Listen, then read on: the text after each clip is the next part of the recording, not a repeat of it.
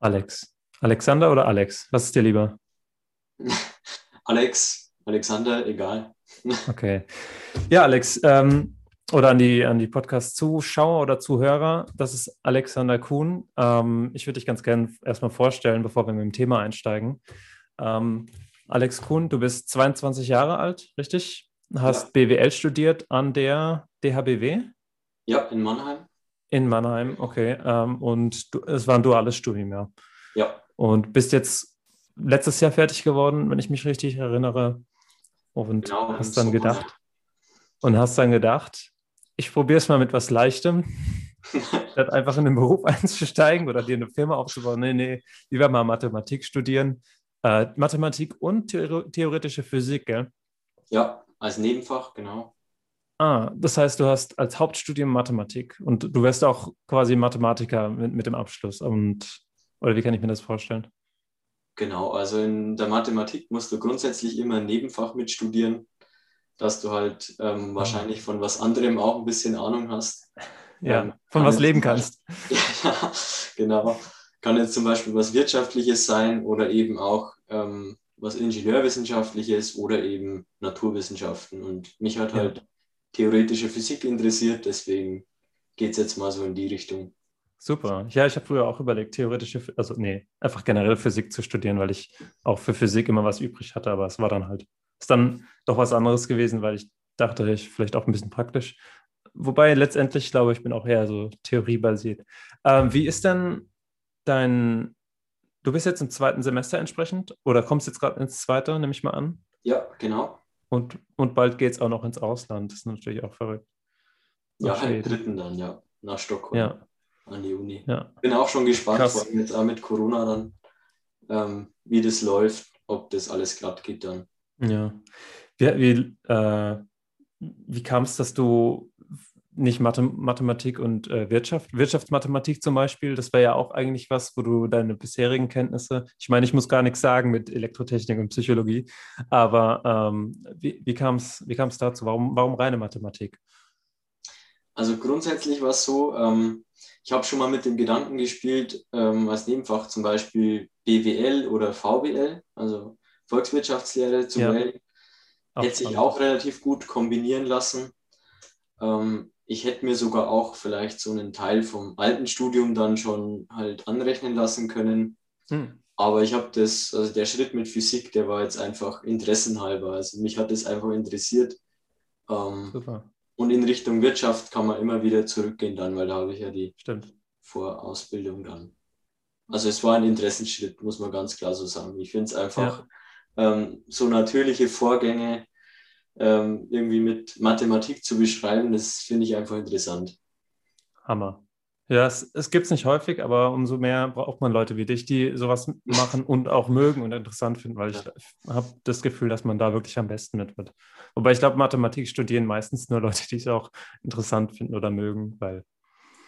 Ja, ich glaube, ähm, es ist also das allgemeine Bild, dass es ziemlich schwierig ist.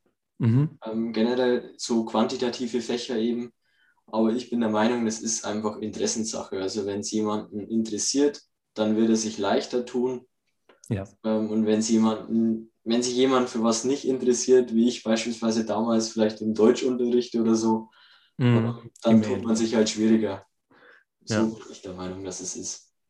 Verstehe. Ja, das Thema heute ist äh, Superforecasting und Zufall. Das sind zwei unterschiedliche Begriffe grundsätzlich, aber ähm, die, die, die finden sich in einer, in einer gewissen Mitte, sagen wir mal so. Kannst du mal beschreiben, was Superforecasting bedeutet? Für dich in dein, in, wie du es verstehst. Ja, also grundsätzlich, ähm, ich würde es eigentlich ganz einfach sagen. Also wenn ich mir mal nur den Begriff Forecasting anschaue und das super weglasse, ähm, ich denke, unter Forecasting kann man sich relativ gut was vorstellen. Also ja. ähm, gibt es in verschiedenen Bereichen ähm, ich denke sofort ans Wetter. Ja, genau. Wollte ich gerade sagen, das Bekannte ist, ist der Wetterbericht. Ähm, Gibt es natürlich auch in Unternehmen mit ähm, Risikoanalysen oder hm. auch in der Politik gibt es Forecasting und es beschäftigt sich einfach damit, ähm, dass man nicht irgendwie in was reinläuft, wo man dann sagen, also wo man dann danach sagt, ja, das hätte man eigentlich sehen müssen, dass das schief gehen kann. Also Klar. man hat verschiedene ähm, Umstände oder Variablen, die auf die Situation halt einwirken und man, man schaut halt, was ist wahrscheinlich, was passiert und wie tangiert mich das irgendwie, zum Beispiel jetzt in meinem Unternehmen. Das ist Forecasting, würde ich mal sagen. Oder? Ja, ja, hätte ich jetzt auch gesagt. Ich also, ich habe gerade überlegt, was eigentlich in der Politik für ein Forecasting geschieht. Äh, hast du davon, hast du da was zu gelesen oder so? Weil da, ich, ich hätte zwar Ideen, aber ich wüsste es nicht. Also speziell muss ich sagen, habe ich jetzt da keinen Anhaltspunkt, was da genau geforecastet wird, aber. Ja, also was ich für eine Idee hatte, gerade ich, ich hm? stelle mir vor, dass die, ich weiß nicht, ob das Politiker sind, die dieses machen, oder Politikwissenschaftler vielleicht eher. Politik äh, beschäftigt sich ja stark mit, äh, mit der Gesellschaft. Wobei da sind wir schon fast in der Volkswirtschaftslehre, die ist wahrscheinlich, die hängen da vielleicht ein bisschen, ein bisschen zusammen, äh, mit, mit gesellschaftlichen Stimmungen damit, weil danach muss man ja Politik machen, langfristig. Mhm. Parteien müssen ja gucken, was, was wollen die Menschen und natürlich, was, was, was sind unsere Werte und so weiter. Ähm, aber da hätte ich jetzt vielleicht einen Zusammenhang gesehen. Stimmt. Könnte auch interessant sein für Unternehmen natürlich, dieselbe Art von Forecasting. Aber ich glaube, das ist nicht, was üblicherweise für Risikomanagement gemacht wird in Unternehmen. Ganz kurz, ich habe auch noch ähm, für, die, für die Zuhörer, Zuschauer, ich habe vor ich glaube, den letzten und vorletzten Podcast mit Hartwig zusammen sind wir auch darauf eingegangen. Einer der Podcasts heißt Frühwarnsysteme. Da ging es ähm, um was Ähnliches, aber wir haben das nicht so vertieft, vor allem nicht mit einem, der Mathematik studiert. Ähm, deswegen, deswegen ist für mich jetzt auch, und wir haben es nicht äh, beim Namen genannt, nicht bei Super Forecasting, sondern wir sind eher so auf ähm, dieses Broken Web Theorie, also wenn man ähm, in, der, in der Gesellschaft, sagen wir mal, vermehrt eingeschlagene Scheiben vorfindet in der, in der, in der Zone, dann sieht man, dann weiß man quasi Wochen oder Monate zuvor, dass hier ein, ein Krisengebiet entstehen könnte oder ein gesellschaftliches, wie sagt man, ein Gebiet, wo es den Menschen nicht so gut geht. Ähm, Ob es Ursache oder Wirkung ist, spielt da in dem Fall keine Rolle. Es ist eine Korrelation. Ähm, beim Super Forecast, was macht, was macht jetzt das Super aus? Ja, genau, okay. Wir haben ja erst über Forecasting gesprochen. Ähm, ich würde sagen, das Super ist nicht unbedingt ein absoluter Zustand, wo man sagen kann, das ist Super Forecasting, das ist Forecasting, sondern mhm. ähm, je besser das Forecasting ist, desto mehr geht es in Richtung Super Forecasting. Und ich stelle es mir immer gern so vor, ähm, also ich versuche immer gerne das so zu beschreiben, was sind für Verhaltensweisen wichtig, um Super Forecasting zu betreiben. Das ist zum Beispiel, ähm, würde ich sagen, dass man kreativ denkt bei den Faktoren, die man mit einbezieht beim Forecasting, dass man da kreativ ist und vernetzt denkt praktisch, dass man out of the box denkt, also eben beispielsweise Sachen mit einbeziehen, die die andere Forecaster eben vielleicht nicht berücksichtigen oder ähm, mhm. die nicht dran denken, dass das irgendwo eine Auswirkung haben könnte. Also es geht auch schon in die Richtung extrem vernetztes Denken halt, dass man praktisch ähm, Zusammenhänge sieht, die vielleicht im ersten Blick jetzt nicht so klar sind. Ist das, das auch äh, eine, Methode, eine Methode, hier mit Big Data zu arbeiten? Stell dich mal gerade vor. Also sagen wir mal, du sammelst einfach einen Riesenhaufen Daten, schickst sie durch ein neuronales Netz, das, ähm, das quasi für weiß ich, zehn Tage in die Zukunft, sagen wir mal nur zehn Tage, äh, was berechnen soll. Und dann, weil über zehn Tage kannst du es halt besser trainieren, dann machst du das vielleicht 30 Mal oder sowas, dann hast du ein Jahr verbraucht, um das Netz zu trainieren mit deinen Daten. Und dann kannst du aber Vorhersagen für zehn Tage treffen. War ja ziemlich mächtig wahrscheinlich. Kann ich mir relativ gut vorstellen, ehrlich gesagt. Also das hm. ähm, wäre wahrscheinlich eher die strukturiertere Herangehensweise. Ja. Ähm, ja, ich habe auch schon mal drüber nachgedacht, wie es jetzt wäre als Unternehmen, wenn ich mir jetzt ähm, vielleicht als Forecaster beziehungsweise vielleicht als Super Forecaster, je nachdem wie gut ich es mache, ähm, 100 bis 200 Begriffe auf kleine Zettelchen schreibe, ähm, die irgendwie auf der Welt passieren, wie zum Beispiel ähm, Politik in China oder irgendein politisches Ereignis oder sowas wie Corona ist natürlich jetzt ganz heiß gerade. Ja. Schreib solche Begriffe auf Zettelchen und steck die in den Topf. Und dann nehme ich mir einfach einen Begriff halt raus und dann überlege ich mir, wie könnte das vielleicht mein Unternehmen tangieren. Das wäre mhm. jetzt zum Beispiel vielleicht so eine Methode. Ähm, ich weiß jetzt nicht, ob die schon jemand äh, mal praktiziert hat, aber das wäre so eine Methode, wo ich mir vorstellen könnte, da kommt man vielleicht auf relativ interessante Ergebnisse, die normale Forecast, also normale Forecaster in Anführungsstrichen jetzt nicht äh, direkt am Schirm haben. So normales Forecasting funktioniert, ähm, wenn ich jetzt eine, eine, Firma nehme und die ist beauftragt, einfach Risiken vor, vorauszuschätzen sozusagen. Ähm, dann schaut, schaut die Firma wahrscheinlich auf die Logistikkette oder sowas. Äh, könnte ich mir jetzt vorstellen, auf die Logistikkette und Ereignisse, die innerhalb dieser Logistikkette passieren. Dann sind natürlich, sagen wir, es wird aus, was aus China bezogen, dann ist natürlich ein, ein, Ereignis, das in China passiert, je näher das an, dem, an der produzierenden ähm, Fabrik beispielsweise ist, desto wichtiger ist das natürlich. Aber ich glaube, was man dabei nicht mitbekommt und was du jetzt, was jetzt in deinem Ansatz dazukommt, ist, dass wir Sachen, die, auf die man quasi in diesem Vorwärtsweg nicht kommt, also sagen wir, ähm, wir nehmen, wir brainstormen aus, aus Sicht der Logistikkette und aus Sicht dieses Unternehmens in China, denken, okay, was macht China? Okay, es gibt Luftverschmutzung, es gibt, ähm, sagen wir, das, die Politik, die vielleicht sich ändert oder auch nicht. Ähm, es gibt jetzt auch den, den Corona-Teil dort. Es gibt, ähm, weiß ich nicht, oder manchmal ein Erdbeben. Ich weiß jetzt nicht, ob das in China ein Thema ist, aber so grundsätzlich. Mhm. So.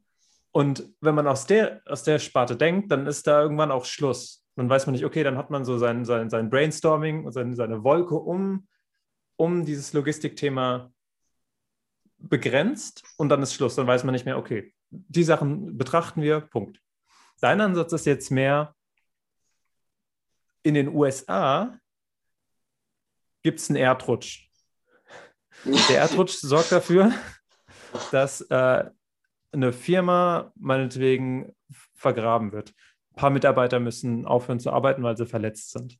Ähm, die Firma kann nicht mehr so effizient arbeiten. Die Firma ist aber irgendwie, keine Ahnung, hängt an einer anderen China, äh, China, einer anderen Firma in Nepal und die wiederum äh, hat was mit deren zu tun. Oder es ist eine, eine die, die Ex die Cousine von ähm, dem Verwandten von dem, dem und dem in China, der deswegen dann schnell darüber muss in die USA und ähm, und helfen muss und dann aber da nichts machen kann. Das heißt, wir, haben, wir gucken von überall, aber von großen Ereignissen in dem Fall, wie ich das richtig verstehe. Weil ich glaube, wenn man kleine Ereignisse nimmt, dann gibt es unendlich viele. Die kann man ja schlecht alle berücksichtigen, nehme ich mal an. Also es war ein gutes Beispiel auf jeden Fall. Okay. Da ist mir direkt, also kennst du den Butterfly-Effekt? Ähm, ja. Ja. Aber erklär gerne mal. Sowas zum Beispiel, also Butterfly-Effekt sagt ja, ähm, ich glaube, das kommt sogar auch aus dem Wetterforecasting, ähm, der Begriff, dass irgendwie ein Flügelschlag in Südamerika kann ähm, einen Tornado in Nordamerika auslösen oder so. Ich, ich weiß jetzt nicht genau, wo das genau. war, aber die Message war ja praktisch, dass ähm, kleine, kleine Handlungen eigentlich, kleine Ereignisse oder ob die jetzt klein sind oder groß, einfach Ereignisse, wo man am Anfang denkt, die haben nichts miteinander zu tun, mhm. dass die eben trotzdem äh, eine Auswirkung aufeinander haben können. Und ich denke, sowas ist eben das, was man versucht, mit dem Super Forecasting irgendwie einzufangen, irgendwie mit zu ja. berücksichtigen beim, beim Forecasting praktisch. Wenn wir schon beim Wetter sind, ich glaube, beim, beim Wetter wurde die Chaos-Theorie ja entdeckt. Ich habe dir ja letztens ein Bild von einem Buch geschickt. Das hier, das ist so eines der fundamentalen Bücher für, über die Chaos-Theorie. Ja. Chaos von James Gleick, der wird die Geschichte von der Entdeckung von ähm, Chaostheorie im letzten Jahrhundert sozusagen ähm, beschrieben. Und da hat es auch mit, mit dem Wetter angefangen. Also ein, ein Mathematiker war das, glaube ich. Mhm. Der hat, ähm, der war beauftragt, die, die Wettervorhersage, die war ja wirklich kläglich früher.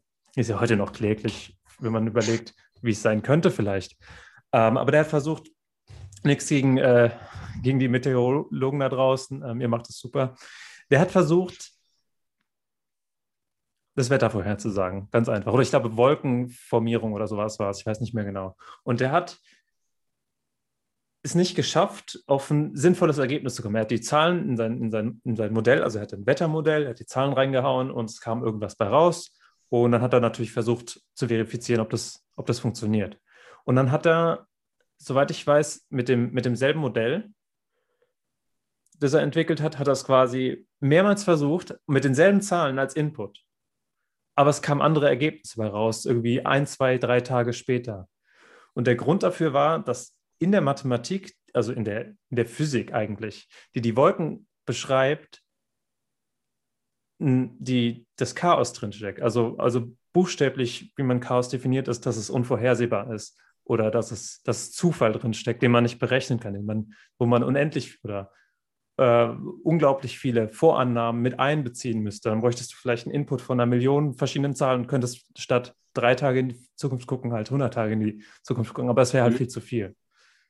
Genau. Ähm, das Problem an dem System ist ja, dass es so, so extrem turbulent ist und dass Wind, Wind und Wetter und so weiter ja wirklich von jetzt auf gleich ein Problem nach sich zieht. Deswegen habe ich mir überlegt, ich weiß nicht, ob das so gemacht wird, ob man das unter, so unterscheidet, aber Ursache und Wirkung hängen beim Wind an den, Wind, an den, an den Molekülen. Also das eine Molekül stößt das nächste an und die, die Bewegung kann sich ja minimal unterscheiden. Und da, das kannst du schon nach einem Zentimeter kannst du ja schon nicht mehr vorhersehen, was passiert. Aber was ist, wenn die Ursache und die Wirkung jedes Mal eine Woche auseinander liegen? Dann könntest du, dann hättest du vielleicht dieselbe Menge an Chaos, aber du könntest dadurch, dass Ursache und Wirkung immer Wochen, in Wochenschritten passieren, statt in, weiß nicht, Mikrosekundenschritten, könntest du Sachen vielleicht 10, 20, 30 Jahre vorhersehen. Und ich habe gedacht, ehrlich gesagt, dass Super Forecasting, dass das Super nicht für besonders toll steht, sondern für einfach sehr weit, sehr weit in die Zukunft. Dass es dann darum geht. Okay. Ja. Aber ich habe es nicht recherchiert.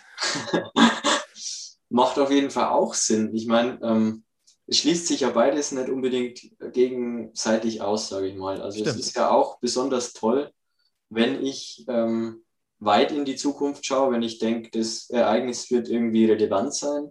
Vielleicht mhm. dann die nächsten zehn Jahre oder sowas oder die nächsten 20 Jahre. Mit Sicherheit ist sowas auch dabei.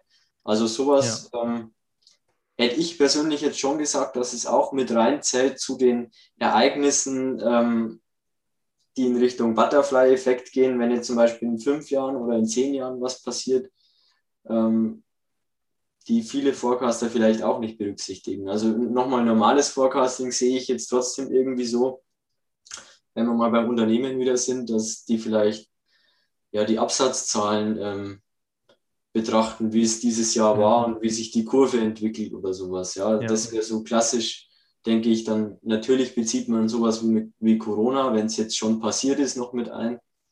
Ähm, aber weil du das gesagt hast jetzt mit dem Chaos, das geht eigentlich schon in eine gute Richtung jetzt, weil wir wollten ja auch noch über Zufall sprechen. Ähm, Stimmt. Ist ja eigentlich, ja, ja. wobei Chaos wäre eigentlich auch so ein Thema, das, ähm, da könnten wir eigentlich noch mal ein extra Video dafür machen. Mhm. Mit Super Forecasting und Chaos. Ja.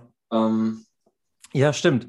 Ähm, ich, ich intro, introduce es mal kurz. Ähm, das Thema war ja nicht nur Super Forecasting, sondern auch Zufall. Was ist, was ist Zufall eigentlich? Ich finde, so Vorhersagen ist klar, da denkt man ans Wetter. Beim Zufall ist erst, was mir in den Kopf kommt, sind Würfel. Du weißt nicht, wenn du einen Würfel würfelst, weißt du nicht, was, wo die Zahl landet. Ganz einfach. Aber was ist Zufall in, in, in der Welt?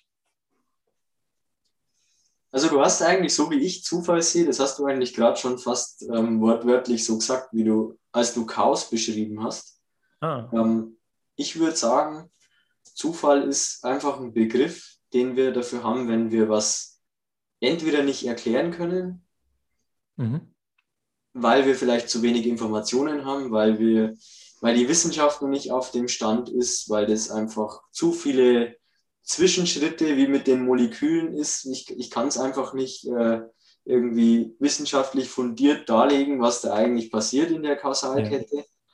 Ja. Ähm, oder es gibt auch noch eine andere Definition von Zufall, die halt ähm, auch existent ist in der Wissenschaft, dass es eben keine Ursache hat, irgendein Ereignis. Aber hm. da bin ich, ehrlich gesagt, so ist meine persönliche Meinung, ich bin da eher noch ein bisschen, da sträubt sich in mir was so dagegen, ja. zu glauben, dass irgendwas gar keine Ursache haben kann. Das hat ja. Dann stellst du dich äh, mit Einstein auf eine Stufe, der gesagt hat, ja, äh, Gott würfelt, würfelt nicht. genau, ja. Stimmt. Der konnte das auch nie akzeptieren. Ja, die Quantenmechanik ist hier, ein, ist hier wirklich ein interessantes Gebiet. Das kam auch erst die letzten wenigen Jahrzehnte ja auf, dass wirklich akzeptiert werden musste, dass ich weiß, ich habe es auch noch nicht richtig verstanden. Solange ich, solange ich Quantenmechanik nicht verstehe, bilde ich mir da auch keine Meinung. Ähm, aber, also wahrscheinlich nie, aber ähm, der, der Konsens unter den Wissenschaftlern, so wie ich das bis jetzt verstanden habe, ist, dass es Dinge gibt, die geschehen ohne Ursache. Und ich glaube, der Beweis dafür ist, dass die Entropie wächst oder so. Aber ich glaube, das ist ein bisschen zu krass, weil ich kann das jetzt nicht, ähm, könnte das jetzt schlecht erklären. Ähm, deswegen, es geht über meine Expertise hinaus. Also ich kann da ähm, vielleicht zum Teil was beisteuern, ganz, Gerne. ganz viel jetzt auch nicht. Ähm, ich weiß zwei Sachen aus der Quantenmechanik. Einmal ist ähm, zum Beispiel, wird diskutiert, ob der Zerfall von Atomen irgendwie, ähm, ob das zufällig ist, in dem Sinne, mhm. dass es keine Ursache hat, dass man das, weil man es halt nicht vorhersagen kann. Und das zweite ja. ist die, ich weiß nicht, ob du schon mal was von der Heisenbergschen Unschärferelation gehört hast. Ja. Kannst also du kurz, kurz sagen, was das heißt? Das ist dieser Welle-Teilchen-Dualismus, nennt man das auch, dass man praktisch ähm, in der Quantenmechanik, also da beschäftige ich mich ja mit Materie im ganz Kleinen. Das, mhm. das heißt, die Mechanik der Materie im ganz Kleinen, also Quantenmechanik. Ähm, da kann ich eben entweder sagen, wie schnell das sich ein Teilchen bewegt oder wo sich genau befindet. Da gibt es so ein mhm. Trade-off zwischen den beiden Sachen. Ähm, je genauer ich praktisch die Position eingrenzen kann, desto weniger äh, kann ich sagen, wie schnell sich ein Teilchen bewegt. Ich bin da natürlich jetzt auch nicht, äh, das geht dann auch bislang über meine Expertise jetzt hinaus mhm. zu beurteilen, ob das wirklich dann zufällig ist oder ob es vielleicht wieder irgendeinen Grund hat, den wir einfach noch nicht verstehen, wo wir physikalisch noch keine Theorie dafür haben. Ähm, oder ob es wirklich ein, ein, physikalisches Gesetz ist, dass man es nicht kann, sozusagen, nicht beides gleichzeitig wissen genau, kann. Genau, das, ja. also ich, ich glaube, das ist doch, das ist doch das Gedankenexperiment ursprünglich von Laplace gewesen, ein Mathematiker, der gesagt, das war der Laplace'sche Dämon, glaube ich.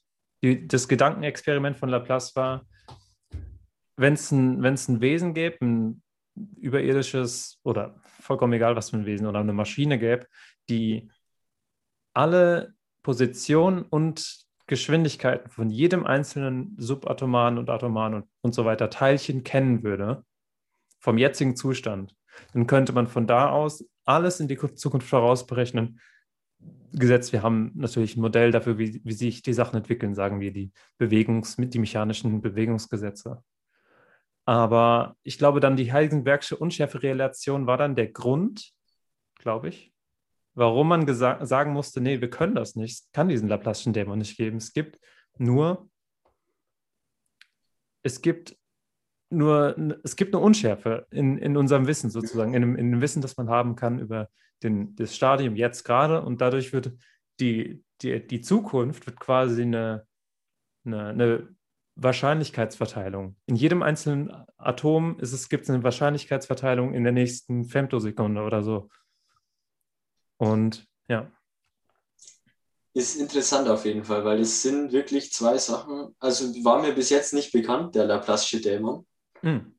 Ähm, aber es sind wirklich zwei Sachen, die sich dann eben, also man könnte sagen, dass es durch die Heisenbergsche Unschärferelation, falls das später kam, dann wirklich so ein, teilweise widersprochen worden ist. Dass es ja. funktionieren würde, das alles vorherzusagen.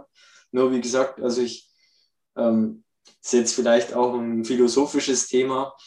Ähm, es ist halt die Frage, ähm, beruht es darauf, weil wir einfach keine Theorie dafür haben und das mhm. nicht erklären können, warum kann ich von dem Teilchen jetzt nicht Position und Geschwindigkeit gleichzeitig äh, vorhersagen. Warum kann ich das nicht? Mhm. Ähm, wirklich, weil es keine Ursache hat, wo es ist, oder weil es eine Ursache ist, die wir vielleicht noch nicht verstehen.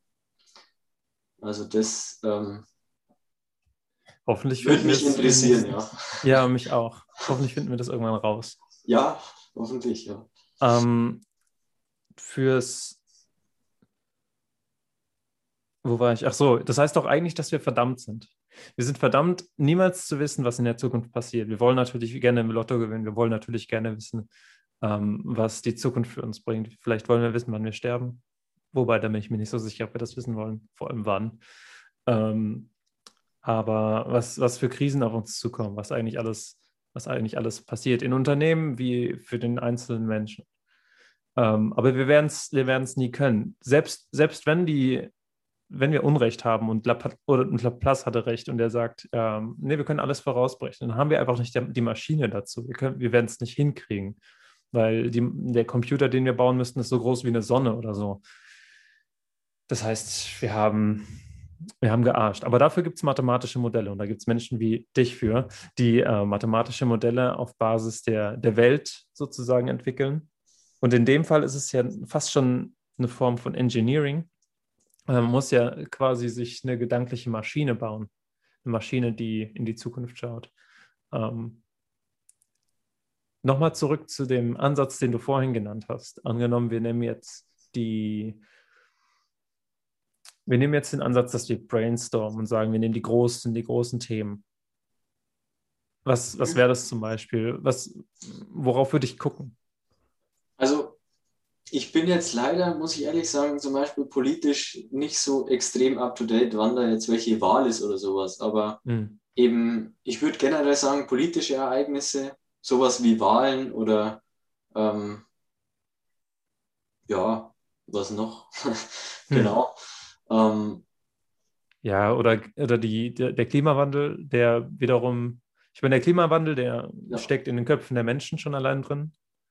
Die Köpfe der Menschen sorgen dafür, dass die Menschen sich irgendwie verhalten und dann gibt es große Bewegungen. Leute laufen mit Fackeln wie vor meinem Haus rum. ah, nee, das war Corona, sorry. Ich habe es durcheinander geworfen. Ähm. Ja, also genau. Ähm, vielleicht auch ähm, wenn wir schon bei Corona sind, jetzt, wie sich eben die Einstellung der Menschen ändert durch Corona. Ich meine, das ist vielleicht jetzt noch ein bisschen eine naheliegendere, über, naheliegendere Überlegung ja. für Unternehmen. Ähm, aber auch sowas. Ähm, Muss man nicht super eigentlich im Super Forecasting sein, wenn man Investor sein will? Weil man sagt ja, der Aktienmarkt, der, der Börsenmarkt, Aktienmarkt oder Börsenmarkt, egal, die Börse, ähm, die orientiert sich ja nicht am heutigen Marktwert, in Anführungszeichen, was auch immer das genau bedeutet, ne? aber nicht am, am, nicht am heutigen Umsatz, sagen wir mal so, sondern am heutigen Umsatz plus, wie man erwartet, dass die gesellschaftliche Stimmung und äh, die Wirtschaft im Allgemeinen dafür sorgt, wie sie in der voraussichtlichen Zukunft aussehen wird. Das heißt, wir haben, sagen wir, ein Unternehmen hat einen, einen Wert von 500 Millionen vom Umsatz, nur vom Umsatz jetzt berechnen, wenn man alles andere außen vor lassen würde, aber dann sagt man, hey, die sind so gut und der CEO, das ist so ein, das ist so ein Genie. Wir wissen, dass das ein Genie ist und der hat bis jetzt nur, der hat bis jetzt nur, der hat aus, was sagt man, aus Wasser Wein gemacht oder aus einem Stein hat er Gold gemacht.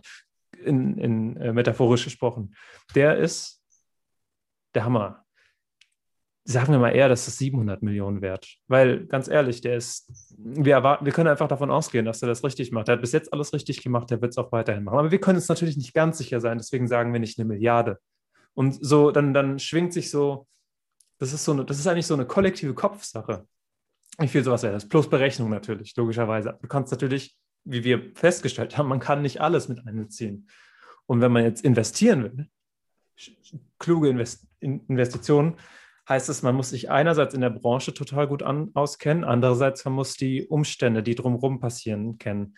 Und deswegen bin ich jetzt gerade auf dem Trichter, obwohl ich mich nicht gut auskenne, aber ich habe den Vorteil, ich habe Technik und jetzt Psychologie als Studium. Das heißt, ich habe so ein bisschen die Schnittstelle. Ich habe es. Ich will jetzt, ich will keine, ich will eigentlich keine Vorhersagen machen.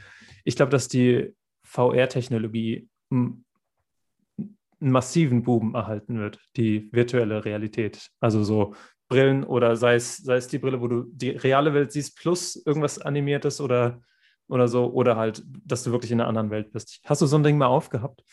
Noch nie, ne. Wie, das hat wie mich, das an? Wie ist das?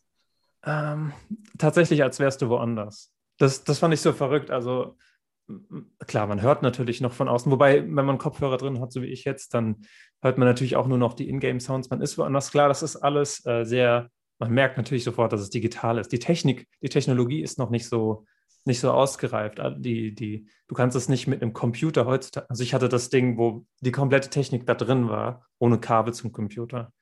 Ähm, wenn du es am Computer hast, ist die Grafik nochmal besser und so weiter und die Physik. Aber noch ist alles nicht ganz, noch ist alles nicht, nicht so ganz weit. Aber es ist, steht für mich komplett außer Frage, dass es einen Riesenboom kriegen wird. Und da kommt jetzt äh, dazu, oder da kommt jetzt das Problem in Anführungszeichen, was ich vorhin beschrieben habe. Die Menschen, die jetzt in VR investieren, denken die genauso wie ich? Ist es jetzt quasi schon an dem Wert, den ich mir vorstelle, also dass es eben besonders viel wert sein wird? Ist es jetzt quasi schon so bewertet? Oder bin ich der Meinung, dass es noch mehr wert ist und sollte deswegen jetzt investieren? Weil das ist die Frage nach Investitionen. Und dafür muss man Super Forecasting machen. Und dafür hätte man gewusst, dass die Corona-Pandemie ein Thema wird. Dann hätten alle Menschen in Grafikkarten oder in die Grafikkartenhersteller investiert und in VR und in die Maskenhersteller. Aber sowas kann man mhm. natürlich nicht wissen. Es sei denn, man macht dieses Virus. Okay, keine Verschwörungstheorie mehr. Ja. Also, das war also interessanter Punkt, aber eigentlich, dass du gesagt hast, ähm, also ich, falls ich mich jetzt nicht täusche, du hast doch gerade gesagt, ähm, beim Superforecasting am Aktienmarkt zum Beispiel, könntest du dich daran orientieren, dass ein anderer Superforecaster sagt, ähm, der halt relativ erfolgreich ist, dass er jetzt sagt, der Kurs geht durch die Decke. Dann würdest du dich ja praktisch an einem, würdest du dein Superforecasting oder dein Forecasting an einem anderen Superforecaster ausrichten. Nee, das meinte ich tatsächlich nicht. Äh, ich habe gemeint, dass der, dass der, der so Hammer ist, ist der Besitzer dieses Unternehmens. Das heißt, der, macht, der hat eine tolle Firma. Die, die Firma an sich ist so toll. Nicht, dass ich mich an einem anderen Superforecaster äh, orientiert. Das kann man natürlich auch machen. Man kann, ich könnte jetzt dahergehen und sagen, okay, ich habe keine Ahnung von Aktien, ich habe keine Ahnung vom Markt. Ich mache einfach das, was Warren Buffett macht. Hat, hat bis jetzt bestimmt gut funktioniert, weil Warren Buffett ist äh, Multimilliardär oder so. Total, total irre, auf jeden Fall, wie viel Geld er hat. Ähm, wenn ich so mache, werde ich bestimmt auch so reich. Eigentlich nicht, aber so, so macht er halt auch irgendwie sein Geld der hat natürlich auch schon wieder mehr Macht, dann irgendwie den Markt äh, jetzt nicht zu manipulieren, aber es verändert halt was, wenn der mal ordentlich einkauft, dann ja. Ja, Marktmanipulation ist, glaube ich, illegal, wenn man es feststellen kann. Ja. Ich, glaube, ich glaube, es gibt Mittel und Wege, Märkte, Märkte zu manipulieren, die gut, gut ihre eigenen Spuren verwischt. Ähm, deswegen sind sehr, sehr mächtige Menschen, glaube ich, auch sehr Nee, gefährlich möchte ich nicht sagen, aber die sind, die sind so eine Art versteckte Ursache für, für große Veränderungen auf der Welt, gerade was, was in der Wirtschaft passiert. Dinge, die man auch schlecht vorhersagen kann mit Superforecasting. Wenn, wenn man jetzt große Ereignisse als, als Schlüssel nimmt, man ist gut darin, man ist gut darin, große Ereignisse zu, zu entdecken, die wichtig sein können für einen bestimmten Markt. Ähm, sagen wir, wir bleiben jetzt mal beim Investment einem bestimmten Markt und man verkauft und kauft halt dementsprechend die richtigen Sachen. Dann kann es natürlich immer noch eingeben, der dann, ähm, wie nennt man das, shortet oder so. Also ein, ähm, der den Markt auf eine Weise manipuliert, die legal ist, aber die ihn quasi durch, sein, durch seine Macht quasi beibehält. Ähm, aber dazu kenne ich mich eigentlich auch zu wenig aus. Das ist immer so schade. Ich ich, ich kratze immer so in, in, in, so viele Themen rein ähm, und, und denke mir dann immer meinen Teil, aber eigentlich, wer weiß, wie viel Ahnung ich eigentlich habe. Ja. Aber das ist eigentlich so ein ähm, Verhaltensmerkmal, wo ich sage, also was heißt Verhaltensmerkmal? Also so ein Merkmal, was für Superforecasting vielleicht nicht schlecht wäre, dass man in viele Themen reinkratzt ähm, und sich dann, und dann versucht halt zu assoziieren, was ähm, könnte es irgendwie mit mir oder mit meinem Unternehmen, ist immer einfacher von dem Unternehmen zu sprechen, glaube ich. Ja. Kann man sich gut vorstellen. Und wo da jetzt, glaube ich, dann auch der Zufall mit reinspielt, ist eben einfach genau bei der Definition, als du mich am Anfang gefragt hast, vor einer halben, dreiviertel Stunde, was ist eigentlich für mich Super Forecasting? Ja. Ich glaube, dass es auch das ist, dass ich den, hört sich jetzt widersprüchlich an, aber dass ich den Zufall mit einbeziehe. Also, dass ich das, was andere Menschen vielleicht als Zufall im Nachhinein mhm. ähm, betrachten, dass ich das im Superforecasting berücksichtige und das vielleicht für mich dann gar nicht so ein Zufall war. Also Zufall ist subjektiv, würde das dann voraussetzen. Ja. In dem, in dem Krisenmanagement-Seminar im Hartwig haben wir die Rumsfeld-Matrix, mhm. Rumsfeld oder Rumsfeld? Ich glaube Rumsfeld. Rumsfeld, ja. Wo wir die bekannten Bekannten, unbekannten Bekannten, bekannten Unbekannten und die unbekannten Unbekannten haben. Also so Dinge, über die man weiß, dass man sie, dass man sie kennt oder über die man weiß, dass man sie nicht kennt oder über die man nicht weiß, dass man sie kennt. Oder die ganz, ganz bösen, über die man nicht weiß, dass man sie nicht weiß oder kennt. Und du bist quasi derjenige, der diese Matrix nimmt und von unbekannten Unbekannten welche rausnimmt und sie in die unbekannten Bekannten oder in die, nee, in die bekannten Unbekannten eintut. Oder auf äh, weniger kompliziert gesagt, du machst die Arbeit des Helden, des Goldgräbers und des äh, Drachenschlechters. Du schaust äh, an die Orte, an die keiner gehen will und ähm, schaust auf die Punkte, die, die wichtig sind, um bessere Vorhersagen zu treffen, die gerne außen vor gelassen werden, weil man sich nicht traut, weil man sich, äh, weil man keine Expertise da hat und denkt, okay, das müssten wir, müssen wir weglassen oder es gehört nicht zum, nicht zum Gebiet. So weit raus begeben wir uns nicht. Es gibt auch eine Persönlichkeitseigenschaft dafür, was du gerade beschrieben hast. Das habe ich auch bei einem Podcast mit Hartwig besprochen. Da ging es um den Worry Manager. Was, was, mir müsste ein Mensch sein, der in einer Firma arbeitet und Krisen quasi vorhersagen will, also ein Superforecaster ist sozusagen. Wir haben den Worry Manager genannt, weil er sich äh, Sorgen machen muss. Er muss sich die ganze Zeit sorgen, was äh, in, ein umgefallener Sack in Reis in China ähm, hier für eine Auswirkung hat. Und eine der, der Kardinalpersönlichkeitseigenschaften, hätte ich gesagt, ist die, wenn wir die Big Five, die fünf großen Persönlichkeitsanteile betrachten, äh, ist die Offenheit. Die zeigt sich darin, dass man kreativ ist, dass man offen für Erfahrung ist, dass man gerade, dass man, es, es gibt eine Subpersönlichkeit, die heißt Intellekt, die bezeichnet dein, wie sehr man Ideen mag. Gegenüber Offenheit, proper sozusagen, die bezeichnet, wie sehr man an Ästhetik interessiert ist. Und beides hängt stark zusammen, aber äh, ich glaube, da gibt es auch einen, Geschlecht, Geschlechterunterschied. Also Männer haben eher Ideeninteresse und Frauen sind eher in ihre Domäne ist eher bei Ästhetik. Wenn man das teilt, aber das ist nicht so, das ist nicht schwarz-weiß, sondern das überlappt sehr stark. Ähm, genau. Und deswegen, gerade aus dem Grund, würde ich jetzt mal wahrscheinlich schätzen, wenn ich mal ein Persönlichkeitsassessment mit dir machen kann, dass du sehr hoch ausfällst im, im Bereich Offenheit. Im Übrigen, Offenheit die Persönlichkeitseigenschaften sind ja nicht mehr ist gut und weniger ist schlecht. Also offen ist besser und sondern es gibt quasi Domänen, in denen man sich in den oder Nischen, in denen man dann einfach besser gewappnet ist. Wenn man offen ist, geht man sowieso automatisch in solche Nischen. Deswegen ist das Thema für dich ja so interessant.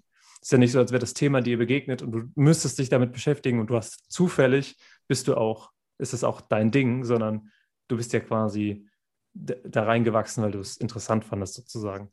Dagegen, ähm, wer nicht so offen ist, und Menschen, die sehr, sehr gut ähm, mit, die sich sehr, sehr gut spezialisieren können.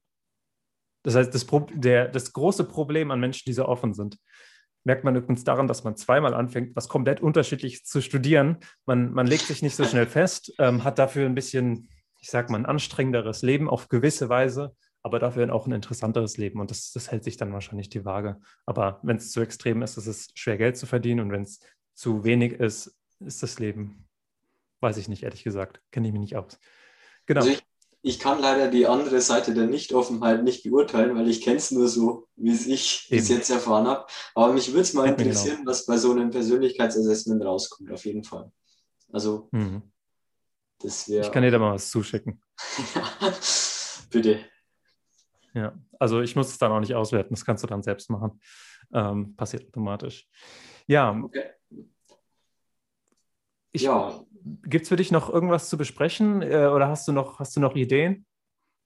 Ähm, was mir gerade noch eingefallen ist, weil du die Rumsfeld-Matrix angesprochen hast. Mhm. Ähm, ich würde sogar sagen, also meistens sind ja oben immer die beiden Sachen, die wir wissen, dass sie entweder, dass wir sie wissen oder dass wir sie nicht wissen, man kann ja mal kurz Beispiele nennen, also wo ich sage, ähm, hm. Known Knowns, also wir wissen, dass wir das wissen, ähm, ist vielleicht, wir wissen, wie man einen Computer baut oder den programmiert oder sowas. Da haben wir hm. einfach das Wissen und das wir wissen auch, dass wir das können. Mhm. Ähm, Known Unknowns wäre sowas wie, ähm, wenn ich da medizinisch jetzt auf dem neuesten Stand bin, vielleicht Krebs heilen oder sowas, das wissen wir, dass wir das noch nicht können. Mhm, dass ja, wir das einfach noch nicht wissen. Ähm, aber wenn ich dann in die untere Hälfte von der Matrix gehe, also zu sagen, ich weiß nicht, dass ich das eigentlich weiß oder ich weiß nicht, dass ich es nicht weiß, mhm. da wird schon schwieriger, überhaupt was zu finden.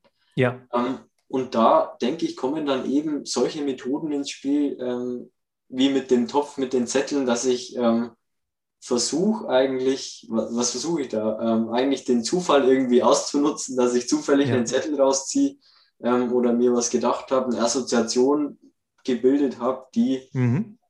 dann vielleicht ganz sinnvoll war für mein Unternehmen. Also ich denke, dass genau Superforecaster bewegen sich genau auf der unteren Hälfte von der Rumsfeld-Matrix, könnte man eigentlich so sagen.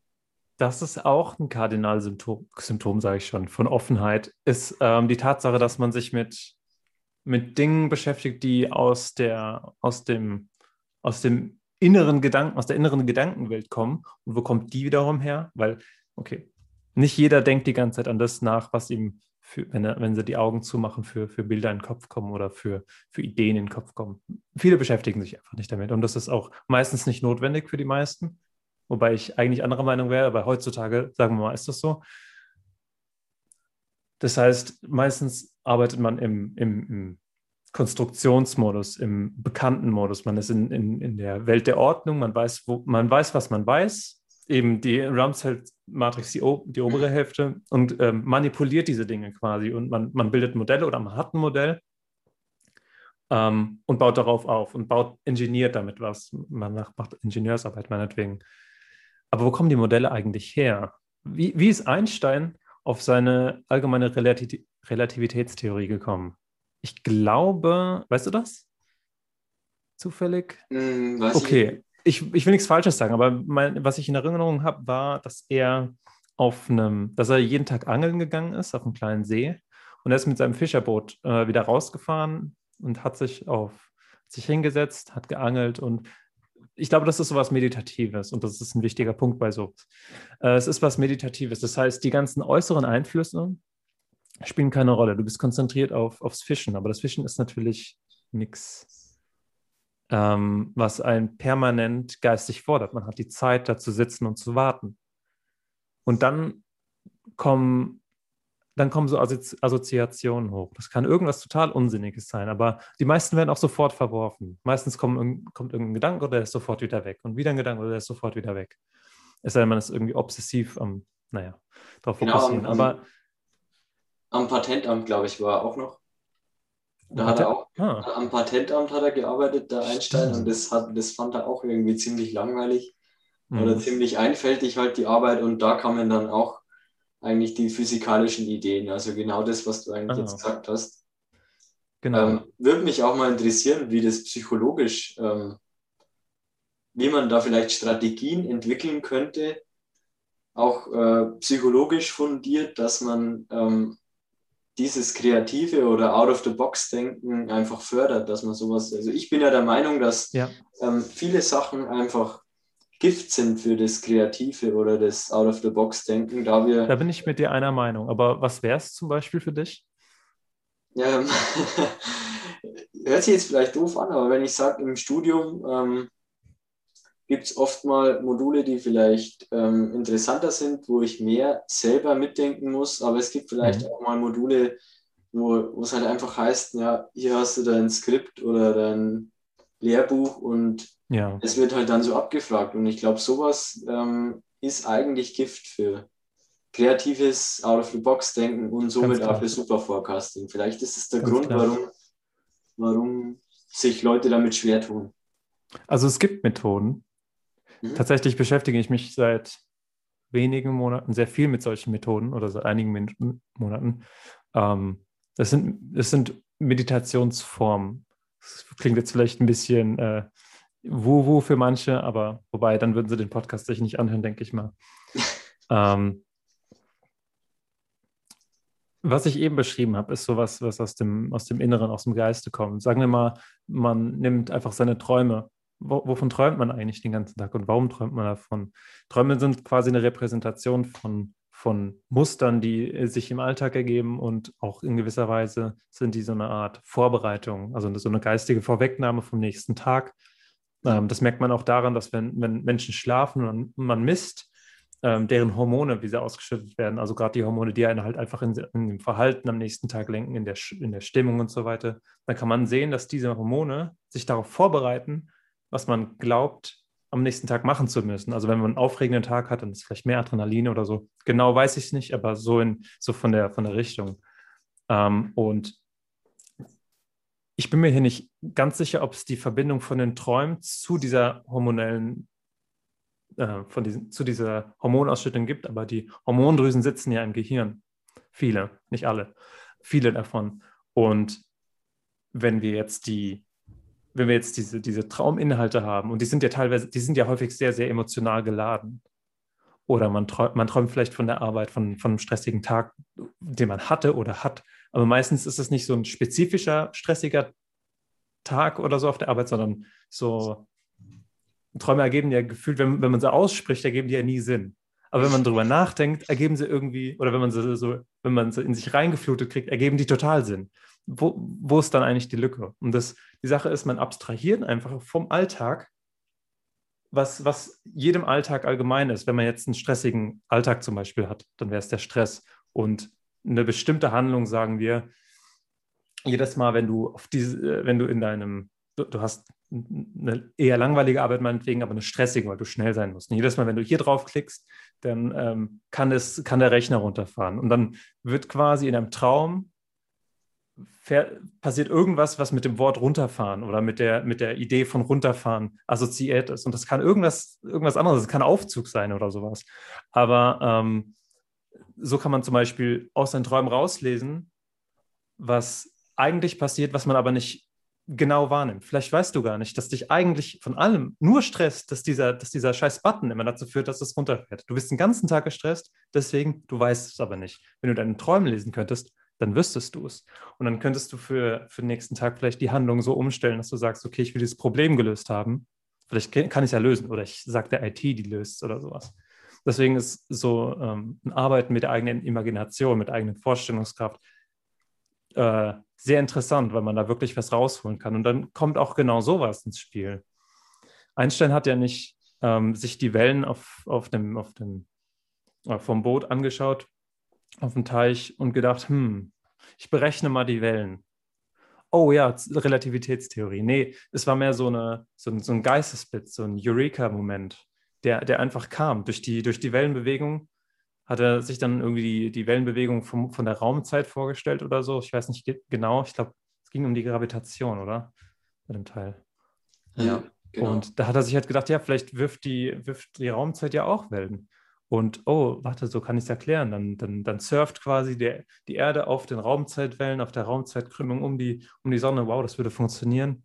Und dann geht er, in, dann geht er hin und, und probiert aus, ob das funktioniert. Und wenn man, wenn man weiß, wie man sowas quasi provoziert, solche Gedanken, äh, Geistesblitze oder sowas, oder wie man einfach aus dem Inneren rausholt, ähm, was wovon man nicht weiß, dass es da ist, die Unknown Unknowns, dann kann man sehr, sehr, sehr viel erreichen. Da bin ich fest davon überzeugt. Ähm, ich bin auch noch viel am, am Rumprobieren mit solchen Methoden, hatte aber schon interessante, interessante Einsichten auf jeden Fall. Ähm, ich würde ich würd schon fast sagen, ich biete die einfach mal an, ähm, an die Zuhörer, die gerne auch, die kostenlos, aber an die Zuhörer auch gerne ähm, als Teil des Programms von Krisenmanagement. Muss ich mit dem Hartwig noch reden, dass wir das einbauen. Ähm, ja, so viel dazu. Alex. Ja, ähm, mir ist das Stichwort, also als du vom Träumen gerade geredet hast, luzides Träumen, sagt oh ja. Bestimmt was. Ähm, Klar. Weiß ich jetzt nicht ultra viel drüber, aber ich glaube, es geht irgendwie darum, dass man ähm, lernt, im Traum irgendwie so eine Art Kontrolle oder sowas zu haben, um die Sachen, um seinen Alltag vielleicht besser zu verarbeiten. Mhm. Ähm, Weißt du, wie das funktioniert oder ist das? Also es gibt Techniken, um luzides Träumen äh, zu, zu, zu erlangen, sozusagen. Also luzides Träumen ganz, ganz grundsätzlich ist, dass du träumst, aber du weißt im Traum, dass du träumst. Du bist quasi wach wie, wie im realen Leben, nur bist halt im Traum stattdessen. Aber du bist, wenn ich träume, dann Und am nächsten Tag habe ich nicht das Gefühl, dass der Traum jetzt, dass ich da jetzt wirklich wusste, dass ich träume. Aber viel, viele, Leute, viele Leute haben das öfters, ich aber gar nicht. Ähm, deswegen, ich wollte das auch unbedingt mal lernen, deswegen weiß ich da ein bisschen drüber zumindest. Ähm, es gibt Techniken zum Beispiel, was ich damals gemacht habe, das war auch ganz interessant. Man soll einfach jeden Tag irgendwie so eine Routine, routinemäßige Handlung machen, mehrmals am Tag. 10, 20, 30, ich weiß nicht genau wie oft, alle halbe Stunde oder Stunde. Und zwar war in dem Fall einfach, ich gucke mir zehnmal am Tag oder 20 Mal am Tag meine Hand an und gucke, ob alles normal ist. Oder oft sagt man, man steckt einen Finger durch die Hand, aber wenn, er, wenn der Finger da bleibt und nicht durchgeht, dann ist man wach. Und das habe ich einfach mal ein paar Tage probiert und irgendwann war das eine Routine. Dann habe ich das ständig gemacht. Und Routinen macht man auch im Traum, wie ich eben erklärt habe. Das heißt, irgendwann bist du im Traum und machst es und auf einmal rutscht der Finger durch die Hand und denkst, wow, fuck. Und dann bist du, dann bist du auf einmal im Traum und denkst, wow, okay. Und dann, dann bist du in der Welt und dann kannst du machen, was auch immer du machen kannst. Bei mir ging es genau so weit. Ich glaube, ich habe meine Hand angeguckt und geguckt, ob die normal ist. Die war irgendwie blau stattdessen oder hat einen Finger zu viel oder ich weiß nicht genau. Ist schon eine Weile her. Und das, das Problem, was ich hatte, was, was, vielen, was viele auch haben, ist, wenn man, wenn man den Moment dann hat, wo man denkt, oh fuck, ich träume, dann ist man so aufgeregt und denkt so, oh geil, ich habe es geschafft. Und dann wacht man auf von diesem Gefühl. Das ist ein bisschen ärgerlich. Also viel weiter kam ich auch tatsächlich nicht. Ähm, dann habe ich irgendwie noch ein bisschen weiter gemacht und dann aufgegeben. Aber ja, das gibt es auch. Man kann auch dann damit arbeiten, weil man ist ja dann in seinem Traum und die ganzen, ich sag mal, Objekte oder Geschehnisse sind ja dann noch da. Und wenn man wirklich in der Lage dazu ist, ähm, sagen wir, Träume zu lesen oder symbolische, wie, wie, sagen wir mal, die rechte Gehirnhälfte funktioniert, die Chaos-Gehirnhälfte sozusagen. Wenn man in der Lage ist, die zu interpretieren, dann kann man natürlich rauskriegen, was die Sachen da bedeuten. Und vielleicht kann man da auf was Neues kommen. Vielleicht kann man, wenn man sich wirklich viel mit, den, mit Krisen und so beschäftigt, angenommen, du sitzt jeden Tag routinemäßig da und überlegst dir, welche Krise als nächstes eintreffen könnte oder was für, eine, was für eine Ursache eine bestehende Krise hat und so weiter, um halt zu wissen, was, wie was passieren kann. Und du kommst einfach nicht drauf, weil dann, dann dein logischer, rationaler, wissenschaftlicher Geist ähm, nur konstruieren kann, aber nicht herausfinden kann. Nicht, nicht aus, äh, keinen Schritt zurückgehen kann. Aber deine rechte Gehirnhälfte sozusagen, deine Chaos, äh, imaginative Gehirnhälfte, die kann das. Und die ist immer traumaktiv. Und die sagt dir dann, da steht dann irgendwie äh, ein, ein, ein großer Pfahl in der Ecke und du weißt, ah, okay, der Pfahl steht in der Ecke, ich bin hier auf einem Kreis, der steht bei 2 Uhr. 2 ist die Zahl von so und so und in meinem, in meinem Alltag hatte ich immer die zweite Seite von der Seite von, von dem und dem Buch, die habe ich mir ganz oft angeguckt. Da muss ich nochmal reingucken. Das kann, das kann schon alles. Dann gucke ich da rein und habe einmal den, den Geistesblitz. Sowas zum Beispiel. Ja, luzides Träumen ist auch sehr interessant.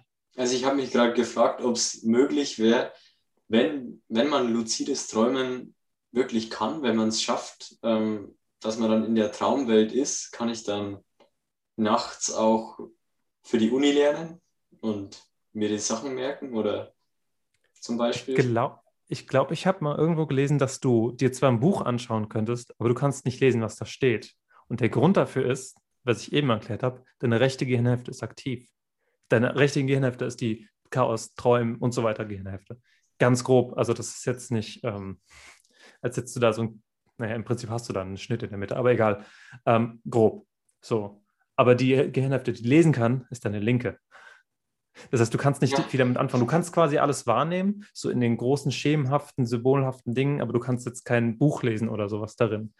Dafür müsstest du, ich weiß nicht, ob das gehen würde. Also ich, ich kann es nicht, ich würde es nicht komplett ausschließen, aber es wird schwierig. Ich denke, Weil, du kannst, ähm, hm? Äh, ich dachte nur kurz, äh, das Problem dabei ist wahrscheinlich auch, die Information muss irgendwo herkommen, wenn ich das Buch davor noch nicht gelesen habe. Ja. Also es kann sich ja nicht. Ähm, ja. Es wäre ja richtig krass, wenn ich äh, im Traum dann das Buch lesen könnte und habe das davor noch nicht gelesen und wüsste dann, was drinsteht. Also das kann, das ich, mir nicht, natürlich, kann ich mir nicht vorstellen, dass das geht. Das wäre auf jeden Fall gutes Filmmaterial, würde ich sagen. Es gibt ja. aber irgendwelche, es gibt irgendwelche geleakten Dokumente von der CIA, habe ich mal gehört. Also zitiert mich da bloß nicht nach. Also, ähm, wo die CIA wohl mit irgendwelchen krassen Yogi-Methoden versucht hat, das Gehirn in, in, so einen Zustand zu bringen, dass quasi das Bewusstsein woanders hin projiziert, in einen anderen Raum oder sowas, halt um, um eben Informationen zu sammeln, ohne hingehen zu müssen. Und es hat wohl auch funktioniert, aber die Leute konnten nichts mitnehmen, weil das Detail erkennen oder das Detailwissen einfach nicht, nicht mitnehmbar war, sozusagen. Genauso wie du kein Buch lesen kannst. Aber ich glaube, jetzt schalten viele den Podcast aus, weil sie denken, was sind hier eigentlich für. also hätte ich mich wahrscheinlich, so wäre ich wahrscheinlich vor, hätte ich wahrscheinlich vor zehn Jahren geurteilt. Ich hoffe, die Leute hier sind ein bisschen offener. Das sind auch nur Ideen. Ja. Ja, aber es sind schon wieder ein paar Ideen entstanden, ehrlich gesagt. Ähm, für weitere Podcasts, muss ich sagen. Ob es jetzt Chaos Optimal. ist oder ja. dieses ähm, psychologische Assessment, das wir machen. Ich mache ich mach mal mit dir ein paar Übungen. Äh, bis zum Fall. nächsten Podcast und dann, und dann reden wir darüber, was wir da eigentlich, äh, was wir da so gesehen und erlebt haben. Unbedingt, ja. Ja, okay. Wie, wie lange sind wir nicht schon, äh, schon dabei jetzt? Wann haben wir angefangen? Um halb, zehn nach halb, zehn vor halb? Ja, knapp eine Stunde, oder? Also zehn vor halb nicht, es war schon nach halb. Ja, stimmt. Ja, ging doch wieder schneller rum als gedacht. Ähm, Alex, es hat mir mega viel Spaß gemacht, mich mit dir zu unterhalten. Wir haben davor jetzt noch nicht so oft und noch, vor allem noch nie so ausgiebig geredet, aber es war echt, war echt cool. Können wir sehr gerne wieder machen. Ich hoffe, den Zuhörern und Zuschauern hat es auch gefallen.